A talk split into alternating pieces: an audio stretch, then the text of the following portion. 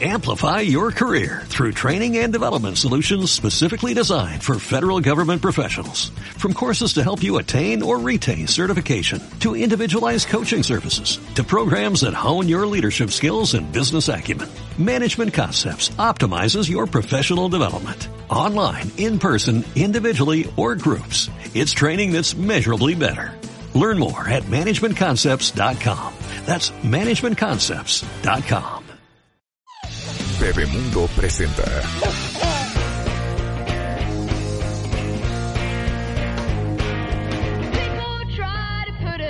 Estamos de regreso en W Radio, entrando a la segunda hora de este programa con Vidal Schmil, que es un gran pedagogo, especialista en desarrollo humano, autor del libro Disciplina Inteligente, que es un bestseller con más de medio millón de ejemplares vendidos, y Berrinches, su manejo eficaz, fundador de escuelaparapadres.com, que es una plataforma con una cantidad de contenido justamente diseñado para ayudarles a los padres en el arte de criar a sus hijos. ¿Cuánto es suficiente para los niños? Las caras de la sobreprotección. Así es. De hecho, eso es una pregunta que tendríamos que hacernos frecuentemente. ¿Cuánto es suficiente para un hijo? Hay una frase que dice, cuando los padres hacen de más, los hijos hacen de menos. Y lo peor, Marta, Rebeca, es que muchísimas veces no nos estamos dando cuenta que estamos sobreprotegiendo. No nos damos cuenta. La sobreprotección evidente, clara, de que al niño no le ponen ningún límite, esa es como muy evidente, todo el mundo la ve. Pero hay otras caras de, sobre, de formas de sobreprotección, son otras formas de manifestación que muchas veces no somos conscientes y eso es algo sobre lo que yo quiero platicar. Yo creo que toda mamá, todo papá, abuela, tía, personas que interactuamos con niños, nos hemos sentido culpables por la forma en que alguna vez corregimos a los hijos, ¿no? Y en el otro extremo, sientes que ya te tomaron la medida y te están manipulando. Claro.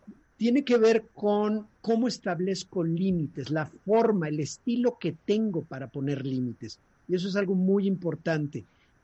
Cuando tú haces, eh, cuando una persona crece sin tener un contraste con respecto a sus deseos y choca con la realidad en un momento dado, va a tener problemas sociales. Cuando una mamá o un papá no establece los límites, la realidad va a golpear a esa persona de tal manera que su socialización se va a afectar.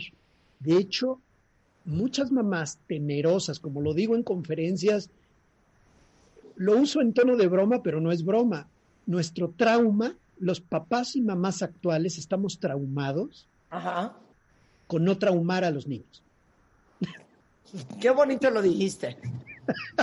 Entonces, nos dedicamos a intentar que sean felices a costa de lo que sea y que no se frustre y que la pase bien y que yo mi función como mamá es hacer feliz a mis hijos. Mira, ese concepto de felicidad a partir o a través de que los niños no tengan frustración alguna, lo único que fomenta, y lo voy a decir de manera muy cruda, son adultos, ¿qué adultos? Adolescentes narcisistas, incapaces de socializar adecuadamente porque no pueden considerar a los demás, solo a sí mismos. O sea, cuando tú sobreproteges a tu hijo, estás afectando el factor empatía. La empatía, que es esa capacidad de mirar a mi alrededor, darme cuenta y responder a lo que es necesario. Una persona con que es el centro del universo en su casa, que la abuela, la tía y todos desfallecen para que no sufra y tenga todo lo que es necesario, pues resulta que lo que está generándose es una incapacidad de conexión con los otros, porque la persona solo se observa a sí mismo. No podrán relacionarse y amar, sino solo utilizar. Va a convertir a las personas en cosas, en objetos utilizables. Así de grave es este tema de la sobreprotección. No es nada más de que yo tengo un corazón de pollo y no puedo decirle que no a mi nene.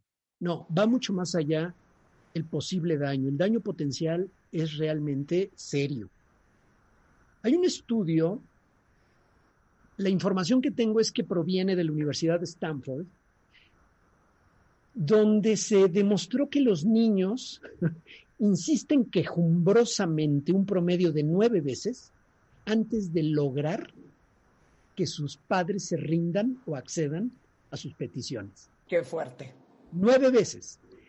Nueve veces. Yo, bueno, yo recuerdo un vendedor de no sé qué cochinadas o de juguetitos afuera de un cine. Uy. Que su, que su forma de vender era, niños, niños, llórenle a su papá para que se lo compre. Ese señor, yo creo que ya tenía eh, eh, conocimiento de este estudio.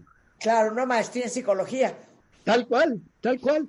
Oye, pero dime una cosa, antes de que sigamos elaborando en el tema, Ajá. quiero que todos los que están ahorita en redes sociales, puede ser Twitter, puede ser Facebook, contesten la siguiente pregunta. ¿Ustedes creen que le han dado demasiado a sus hijos?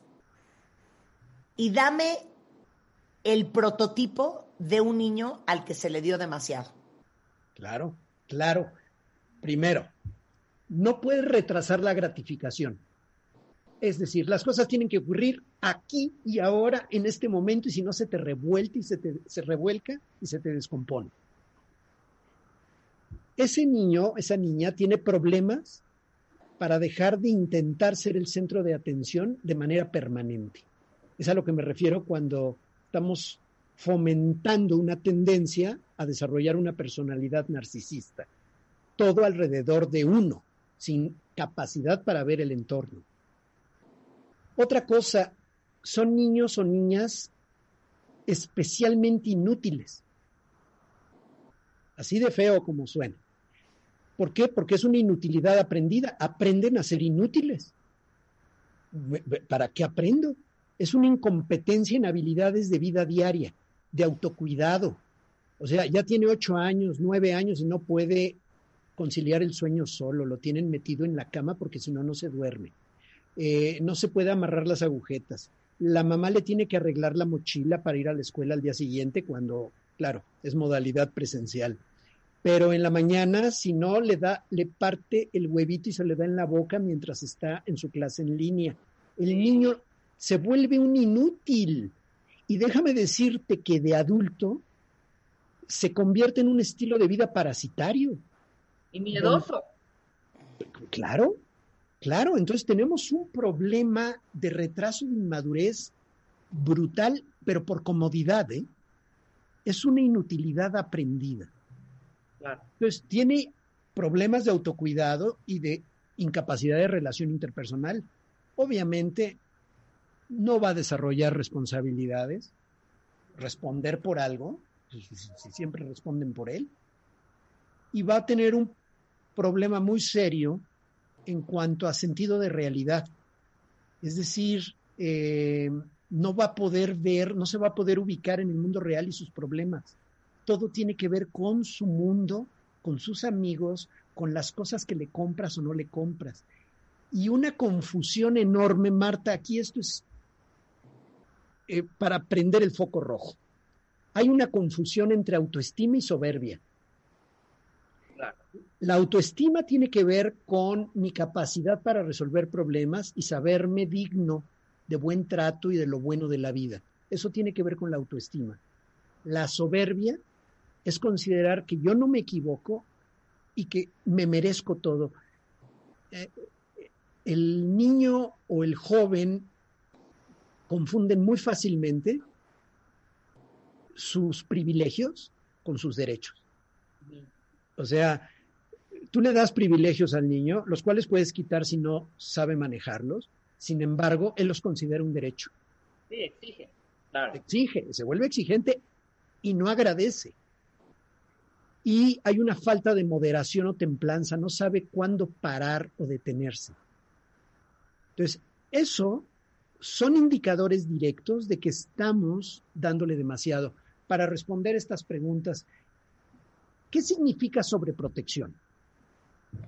Es darle a los hijos demasiado de lo que aparentemente es bueno, demasiado pronto y por demasiado tiempo. La palabra demasía entra en juego aquí. En muchas personas he escuchado que dicen demasiado con un significado equivocado. Demasiado es excesivo, demasiado no significa mucho, demasiado es exceso, es algo ya nocivo. Sí. Entonces, cuando hablamos de dar demasiado, a veces estás dando demasiado tiempo a un hijo. Y tú dirás, ¿cómo? Nunca es demasiado el tiempo que yo le dé a mis hijos. No, por supuesto que sí. Tú necesitas tiempo para ti, necesitas tiempo para tu pareja, necesitas tiempo para tus otros hijos. Y probablemente le estás dando excesivamente tiempo a uno de ellos o a una de ellas. O le estás dando demasiado pronto algo. Por ejemplo, y voy a poner el dedo en la llaga, un móvil o un celular a una niña de 8 o 9 años, porque todos sus amiguitos ya tienen celular, ¿no? Estás dando algo que aparentemente es bueno, pero lo estás dando prematuramente, demasiado pronto, o le das demasiado dinero a tu hija, a tu hijo, o le das demasiados juguetes. Caray, le puedes decir a tu hija, no te voy a comprar ese peluche. La palabra es suficiente. Tendríamos que incorporarla en nuestro lenguaje cotidiano educativo. ¿eh? ¿Por qué no me compras ese juguete? Porque ya tienes 32 años. No, Claro. juguetes.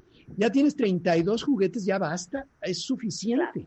Claro. Mira, aquí dice una cuentaviente algo bien serio. Dice, mi tía dice que un niño sobreprotegido es un adulto indefenso a la vida. Tal cual, porque nunca, porque viviste la vida por él, porque le resolviste todo. No, y aparte tú dijiste un día una cosa que nunca se me va a olvidar. ¿Qué fue?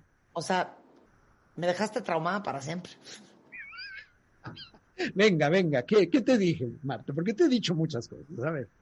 La obligación de los padres es preparar a los hijos para vivir sin ti. Tal cual. Tal cual. Ahora, confieses en Twitter quién siente que lo está haciendo tan mal, tan mal, tan mal. Porque aparte, ¿sabes qué? Tienes que tocar el tema de la sobrecompensación. Aparte de que los papás estamos traumados de no traumar a nuestros hijos. Como nuestra vida es muy diferente a la que tuvieron nuestros papás con nosotros o nuestros abuelos con nuestros papás, y estamos tan ocupados y con tanta cosa, que vivimos con la culpa de no estar, de no hacer, de no dar, de no, ¿me entiendes? Que Ay. siento que sobrecompensamos todo el tiempo. Así es.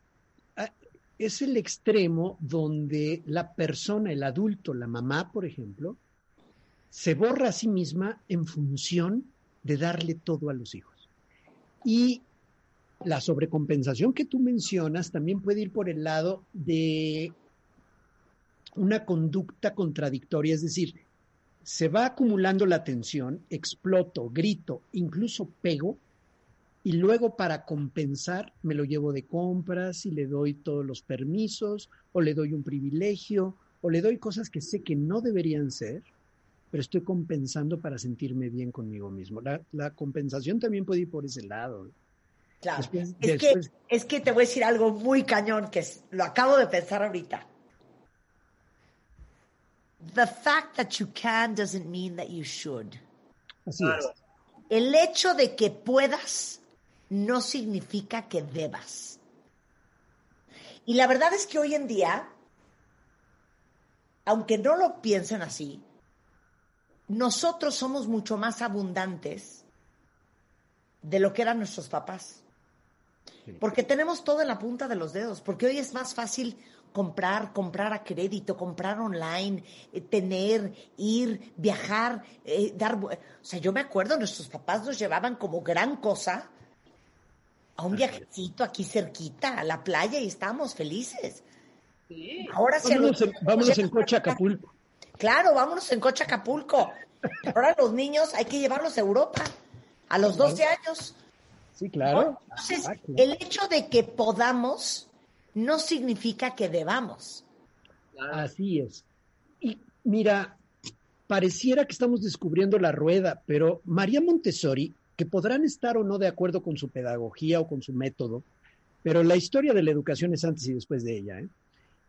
Ella dijo hace más de 100 años, cualquier ayuda innecesaria es un obstáculo para el desarrollo. Ayúdame a hacerlo por mí mismo.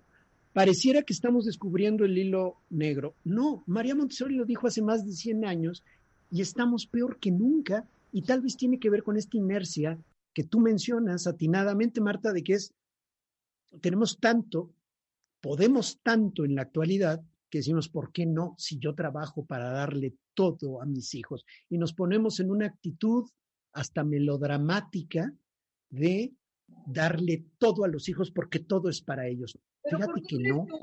A ver, a ver, no, y voy a hacer una pregunta horrenda. Venga.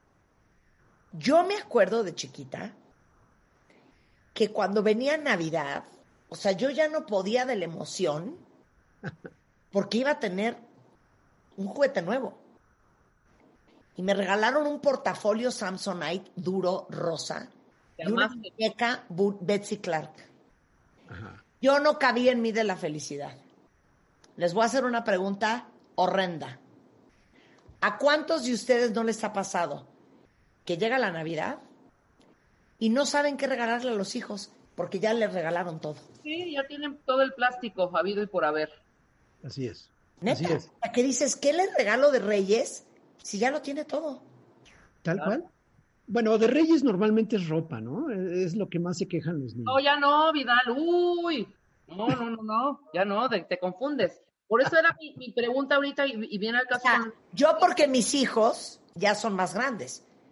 Yo ya pasé al dinero en efectivo. Ya en ese nivel estoy. Y ya tarjetas de regalo. Pero ¿en qué momento es Ya en ese nivel. ¿En qué momento qué, Rebeca? Es esa o sea, ¿en qué momento esa, por ejemplo, de generación a generación, ¿no? Lo veo en, en, mi familia, ¿no? Una eh, educación muy amorosa, muy, de alguna manera, muy sobreprotegidos en un momento, ya en otro momento ya fue una, una, serie de ahora se rascan como puedan porque ya están grandecitas y órale, hacer sus deberes, a tropezarse, a levantarse y aquí estoy para apoyarles cuando se tropiecen y a darles los consejos, ¿no? Pero lo veo ahora en la generación de mi, de mi hermana y con sus hijas y es Disneylandia, Vidal. Sí. O sea, las dos, mi hermana y yo éramos de, o sea, no había menú, eran, ya están las quesadillas, bajen a cenar. Punto, ¿no? Es un ejemplo bastante burdo, pero que, es, lo quiero poner sobre la mesa porque ahora es China Free, ¿sabes? Sí. Y es, y es de, ya se me acabó la pila del celular, mamá, voy a agarrar el tuyo. Y aunque la mamá tenga trabajo, tenga que mandar, revisar, la niña tiene el celular, ¿sabes? Así es. 24 horas. Eso tiene que ver con las diferentes, hablo de tres caras de la sobreprotección. Y creo que esto va a quedar clarísimo viendo las variantes de sobreprotección. Una es dar demasiado. La otra es criar en exceso. Y la tercera es una falta de estructura o una estructura débil o nula en tu hogar. Dar demasiado es cuando no utilizamos el concepto que yo mencionaba de es suficiente. Demasiado significa en exceso. Es abundancia a tal grado que no se aprecia ni se disfruta lo que se tiene. Hablando de tiempo, de atención, de dinero, de juguetes, de privilegios, de objetos, de dispositivos, de permisos, etcétera.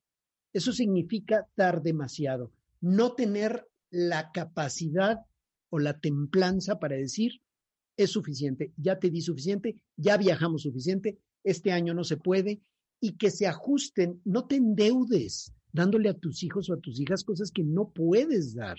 Claro. mira, hasta ahí llegas y se tiene que ubicar y la realidad tiene que, tenemos que ser solidarios en el hogar en un momento dado cuando hay una crisis o hay una circunstancia difícil y los niños lo tienen que entender y se tienen que adaptar. Y eso es parte de este proceso. Ahora, la otra forma de sobreproteger es criar en exceso. ¿Qué significa eso? Hacer cosas por los hijos que ellos ya deberían hacer por sí mismos. Otra pregunta horrible. cuántas cosas sigues haciendo por tus hijos que ellos ya debieran hacer por sí solos o por lo menos empezar a aprender a hacer por sí solos. Claro. ¿Cuántas cosas? Y puedes estarme hablando de un peludo bigotón de 18 a quien, a quien, tú despiertas en las mañanas porque si no se queda dormido el nene y no llega a la prepa.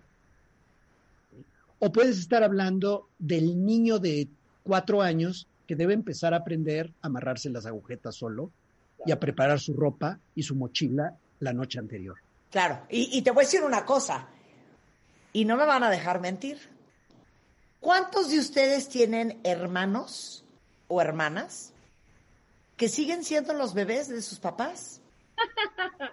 Santos labregones de 40 años, de 38, que ahí anda la mamá detrás de tu hermano, de tu hermana, ayudándole, no es que comprendes que ella no es como tú, es que no sé cuánto, es que no sé qué. Y lo vemos muy bien ahí. Pero ah, ya cuando se trata de nuestros hijos no lo vemos. Y yo creo que eso pasa porque en lo más profundo de nuestro ser sentimos que si no lo hacemos, ese niño no va a salir adelante. Ah, claro, y, y, se, se vuelve, se convierte en una profecía autocumplida, por supuesto. Porque ah, luego, claro. por todo lo que hiciste el niño, no salió adelante. Es un inútil, claro.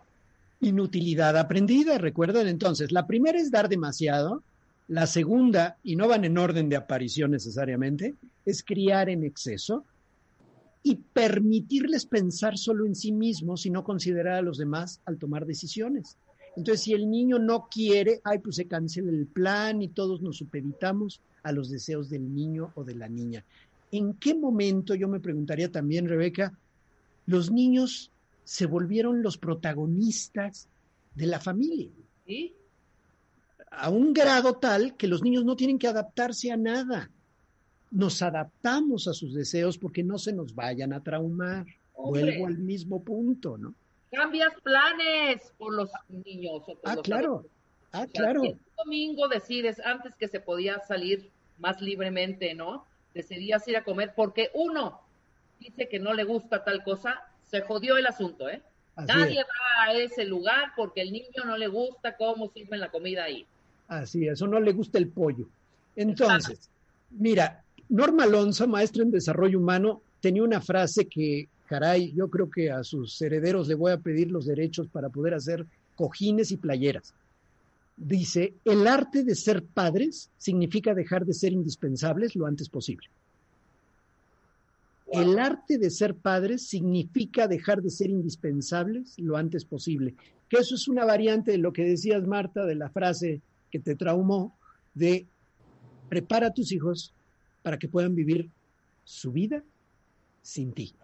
Entonces, el problema es que creo que a los papás y a las mamás nos cuesta mucho trabajo el happy medium, el, punto medio.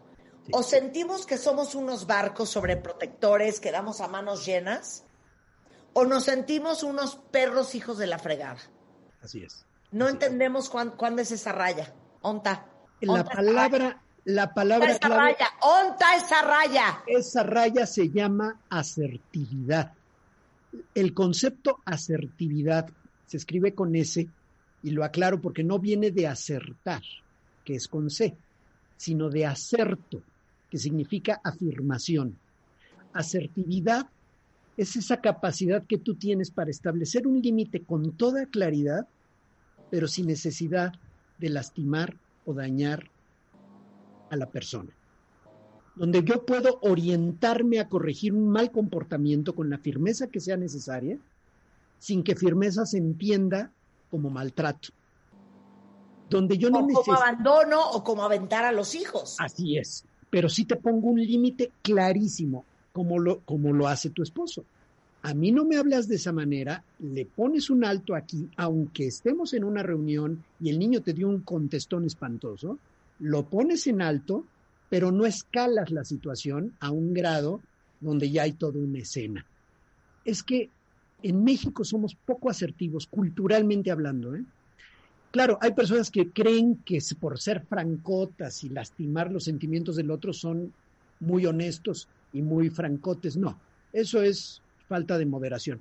El término clave al que debemos llegar es esta asertividad. Es muy importante también, como parte de las caras de la sobreprotección, entender que necesitamos poner reglas e insistir en que se cumplan esas reglas. No se trata de poner 70 reglas en tu casa, solamente pon reglas en aquellos puntos que detonan conflictos constantemente. Hay que establecer un orden, un horario de actividades y establecer tareas domésticas y de autocuidado. Eso es parte de enseñarles a hacerse cargo de sí mismos. Y no, esto es terrible, escudar a los hijos de las consecuencias negativas de su conducta. La mayoría de las mamás y los papás no soportamos que nuestro hijo experimente una consecuencia negativa de algo que él o ella misma hicieron. Entonces, no fomentas el aprendizaje de habilidades para la vida. Entonces, no lo haces consciente del impacto que sus acciones tienen en la familia, en los demás, en la sociedad. Entonces, la asertividad tiene mucho que ver con te toca lavar los platos, si aunque tengamos, Marta, apoyo y servicio doméstico, los niños, las niñas tienen que aprender a lavar sus platos y a hacer su cama y a levantar su tiradero, aunque tengan asistentes. No es por cuestión de estatus socioeconómico, es por enseñanza de vida, hacer una cama, poner una lavadora. De verdad, eh, hay un estudio, de, hay una conferencia en TED Talks de la persona que estaba en admisiones en, en una universidad muy prestigiada, no sé si Harvard, pero hicieron un estudio donde veían que los jóvenes a, a, quienes mejor les iba en su proceso de adaptación social e incluso académica eran aquellos que provenían de familias donde tenían tareas domésticas de manera cotidiana. O sea, estaban obligados a limpiar, a sacar basura, a limpiar eh, las heces del perro y a, y a hacer su cama. Esos jóvenes son los que mejor le hicieron en las universidades cuando estaban viviendo por su cuenta. Claro. Suena obvio, pero ya está comprobado, ya hay estudios al respecto. Claro. Y te voy a decir una cosa, ¿eh? Óiganlo bien, cuentavientes. Ustedes que tienen hijos chiquitos, de 2, 3, 4, 5, 6, 7, 8, 9, 10, 11. Aprovechen la oportunidad. Es que, te los digo en serio, aprovechen la oportunidad. ¿Ustedes creen que no pueden con el niño de 8 años? ¿Se sienten derrotadas con ese niño y ya no pueden seguir con la peleadera y la discusión? Agárrate. Espérense a que cumpla 17. Espérate a que tenga 19. Espérate 13, que 15. 13, 11. Por supuesto. Aquí entra el tema de los límites, ni modo. A ver, la forma en que estableces los límites en tu hogar debe de ser equilibrado para fomentar dos situaciones muy concretas que ayudan al desarrollo de la personalidad. Sentido de pertenencia por un lado y autonomía por el otro. Cuando una familia es muy rígida, cuando la familia es aglutinada, vamos a llamarla en términos mexicanos familia muégano, pues yo diría familia palanqueta, o sea, porque realmente estás apelmazado. Cuando hay un exaltado sentido de pertenencia a costa de la autonomía, cuando no se le permite al niño o a la niña valerse por sí solo y todo tiene que ser hecho en función de lo que el grupo familiar hace, estás convirtiendo a la persona en alguien inútil, irresponsable, que siempre va a ser cargado por el grupo familiar. Es que está muy cañón lo que acabas de decir. Estoy leyendo a una cuenta que me pone lo siguiente. Fíjate, Marta, que yo crié un buen hijo, pero yo siempre me sentí mal y culpable por mi ausencia laboral que era mamá que trabajaba. Sí. Hoy, mi hijo es papá, tiene 30 años y sigue viviendo conmigo porque el dinero no le alcanza y porque sabe que mamá todo lo resuelve. Yo ya no sé si soy buena mamá o mala mamá. Le quiero contar a esta cuenta bien esta historia. Yo tengo un amigo que se, se, casó chico, se casó como a los 21 o 22 años. Se divorció y no tenía dónde vivir. Y le dijo a su mamá, Ma, ¿puedo vivir contigo? Y le dijo a su mamá, sí, mi amor, pero un ratito. No más de un mes en lo que te organizas. Se fue a vivir con su mamá y a las tres semanas y media la mamá le dijo, mi amor, ya te tienes que ir. La mamá tenía el dinero, la mamá tenía los cuartos, la mamá tenía los recursos, pero le dijo, quedamos un mes y te tienes que ir y te tienes que ir a hacer tu vida. Cuando a mí mi amigo me contó esa historia, dije, qué perra esa mamá.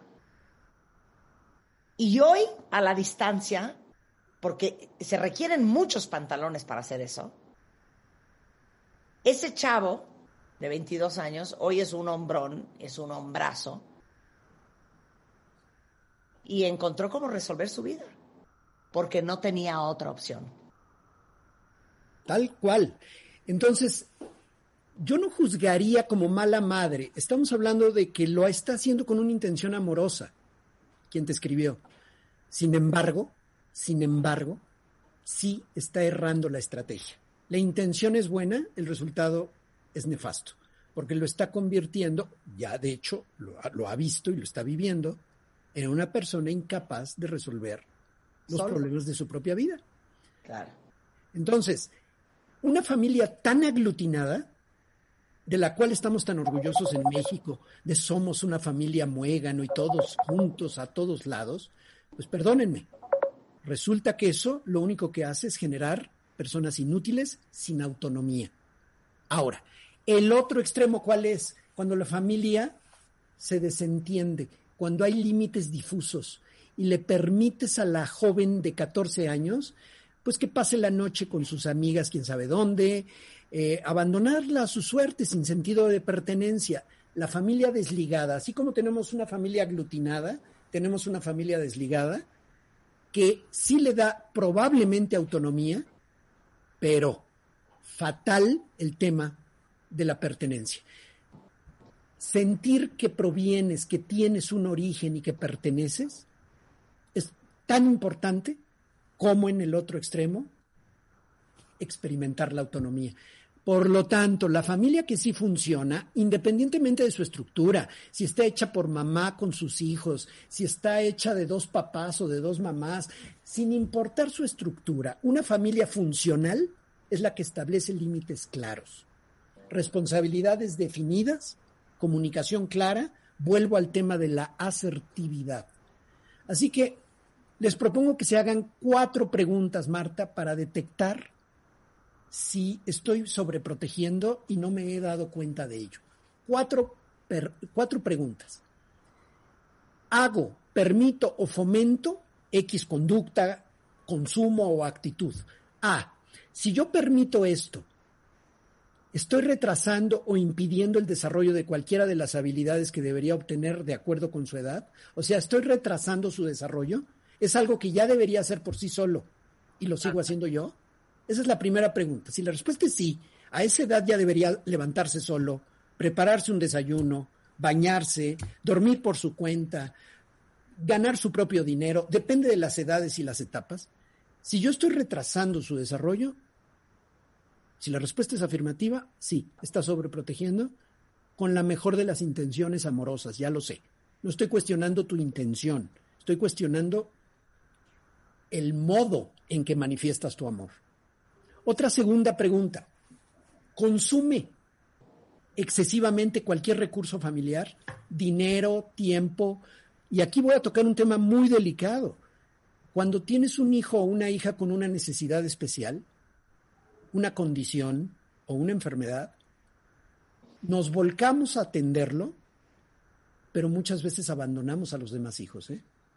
Entonces, cuidado con el consumo excesivo de cualquier recurso familiar, económico, de tiempo o de atención. No estoy diciendo que no hay que atenderlo, lo que estoy diciendo es cuidado con la negligencia en la que caes con respecto a los demás. Oye, no ibas a decir. Otra pregunta, la siguiente pregunta, pero venga, si tienes un comentario sobre esto. No, venga, venga. A ver, la pregunta es, lo que estoy permitiendo o fomentando produce daño a sí mismo o a terceros o a personas, ya sean animales, cosas. Es decir, estoy permitiendo que mi hijo torture y maltrate un animal, estoy permitiendo que rompa plantas, estoy permitiendo que esté toda la madrugada pegado al celular, produciéndose un daño no solo visual, sino neurológico y un trastorno de sueño. Y todavía me pregunto si es correcto o no. De veras, por favor. Y por último, esta duele. Lo que le estoy dando a mi hijo o a mi hija o le estoy permitiendo está cubriendo necesidades personales de imagen, estatus o emocionales mías. Es decir, a veces le compro o le hago una fiesta a la niña o al niño para demostrar a todo el mundo el gran poder adquisitivo que tengo y que soy una estupenda madre, cuando en realidad la niña a lo mejor ni quería eso. ¿eh? ¿Por qué no preguntamos antes realmente qué desea en su cumpleaños? ¿Por qué no preguntamos antes realmente qué tanto quiere algo? Porque muchas veces se lo estamos comprando para cubrir necesidades de ego, de estatus, de demostración de algo que la niña o el niño no requiere. ¿eh? Es un problema de los propios papás el guion en el que basamos esta conversación, léanlo, léanlo todo y lean las citas y todo. Está en martadebaile.com. Y acabo de leer una para terminar, que acabo de postear. Cuando los padres hacen de más, los hijos hacen de menos. Tal cual. Oh my God. Este guion, que son tres paginitas, creo que condensa muchísimo mucho más de lo que hemos estado hablando y qué podemos recomendar, qué solución hay, porque seguramente muchas personas que están escuchándonos dicen, bueno, sí, ya la regué, ya la regué, ya, ya, ya. ¿Y ahora qué? Bueno, primero, restringe tu buena intención y dirígela para fomentar las necesidades de desarrollo de tus hijos. Tienes que ubicar qué cosas ya debe de hacer tu hija a esta edad y no tienes por qué hacerlas por ella. Tienes una universitaria, por favor, no vayas a inscribirla tú a la universidad, que vaya a ella, ¿no? En todo caso, acompaña, supervisa, pero de verdad, ya está en edad de que haga sus cosas, ¿no? Expande, otra cosa, expande tu capacidad de cuidado por los demás, no solamente cuidando a tus hijos, involúcrate en actividades de altruismo voluntario, te va a sonar horrible, mira, hasta consíguete una mascota, dale a alguien más, a otros seres, esa capacidad de cuidado que tú tienes. No la concentres en un hijo. Cuando tienes hijos únicos o hijas únicas, en sí no es un problema tener un hijo único. El problema es esta sobreprotección en la que vuelcas tu capacidad de cuidado a los demás de una manera que ya se vuelve patológica. Entonces sí, continúa ayudando a tus hijos, pero fomenta que colaboren y establece con mucha claridad hasta dónde llegas tú y qué le toca a ellos. ¿Sabes? Obtener apoyo terapéutico si esto ya se vuelve ya no un hábito, sino una compulsión de larga duración. Me gustaría cerrar con otra frase, Marta, de, que está en este guion. Dice, no puedes proteger a los niños de la vida porque si lo haces, ellos no aprenderán a vivirla. Tal cual. ¿Nos podemos vivir a tu casa? Venga, bueno, la gente puede, puede estar en sus casas permanentemente a través del sitio, ¿eh? Eso. Cuenta la plataforma Escuela para Padres. Está increíble y acabo de lanzar para las personas que tienen membresía el curso Entiende a tu adolescente, evita desconectarte, evita desconectarte de su vida. Así se llama el curso. Entiende a tu adolescente, evita desconectarte de, su vida. Es el nuevo curso, lo acabo de lanzar. Eh, van seis clases. Eh, va, a tener 12 clases ese, ese curso. Eh, las estoy grabando, pero ya está liberado para las personas que tienen membresía. Y pronto, ya que termine de grabarlo, se va a lanzar abierto a todo público. Pero la idea es que en escuelaparapadres.com se inscriban. Es como una suscripción tipo como la que consumes para ver películas, etcétera, es una plataforma donde tú tienes cursos sobre adolescencia, límites, disciplina inteligente, berrinches y una biblioteca digital con más de 100 videos para que ahora sí, de verdad te prepares y no solamente te angusties. Claro, adiós rogando y con el mazo dando. Sí, por favor, prepárate ya, no nada más, no nada más lo padezcas, ¿no? Bueno, entonces el, curso eh, para adolescentes, por ejemplo, eh, que es el último, está en escuelaparapadres.com Así es. para que se metan y se suscriban. Eh, no, no, no están solos, no están solos. No, Escuela-Padres, padres Vidal Schmil, un placer siempre hablar contigo. Un abrazo muy cariñoso y estamos en comunicación. Gracias, saludos. Love you, babe, love you, babe. Oigan, les voy a decir una cosa que es impresionante. Helen Fisher, con quien vamos a hablar en un momento más, es una de las neurocientíficas más reconocidas en Estados Unidos. Es neurocientífica y antropóloga. Es pionera en la biología de la personalidad humana y la neuroquímica. Tiene un doctorado en antropología y biología. Es investigadora del Instituto Kinsey de la Universidad de Indiana. Y nos va a compartir lo que encontró a nivel antropológico y biológico de cuál es el secreto de las relaciones que duran. Y de eso vamos a hablar regresando con Helen Fisher. Así es que no se vayan. Estamos donde estés. Escucha todos nuestros playlists y contenidos en Spotify. Búscanos como Marta de Baile. Marta de Baile. Goes Global. Amplify your career through training and development solutions specifically designed for federal government professionals. From courses to help you attain or retain certification, to individualized coaching services, to programs that hone your leadership skills and business acumen, Management Concepts optimizes your professional development. Online, in person, individually, or groups. It's training that's measurably better. Learn more at managementconcepts.com. That's managementconcepts.com.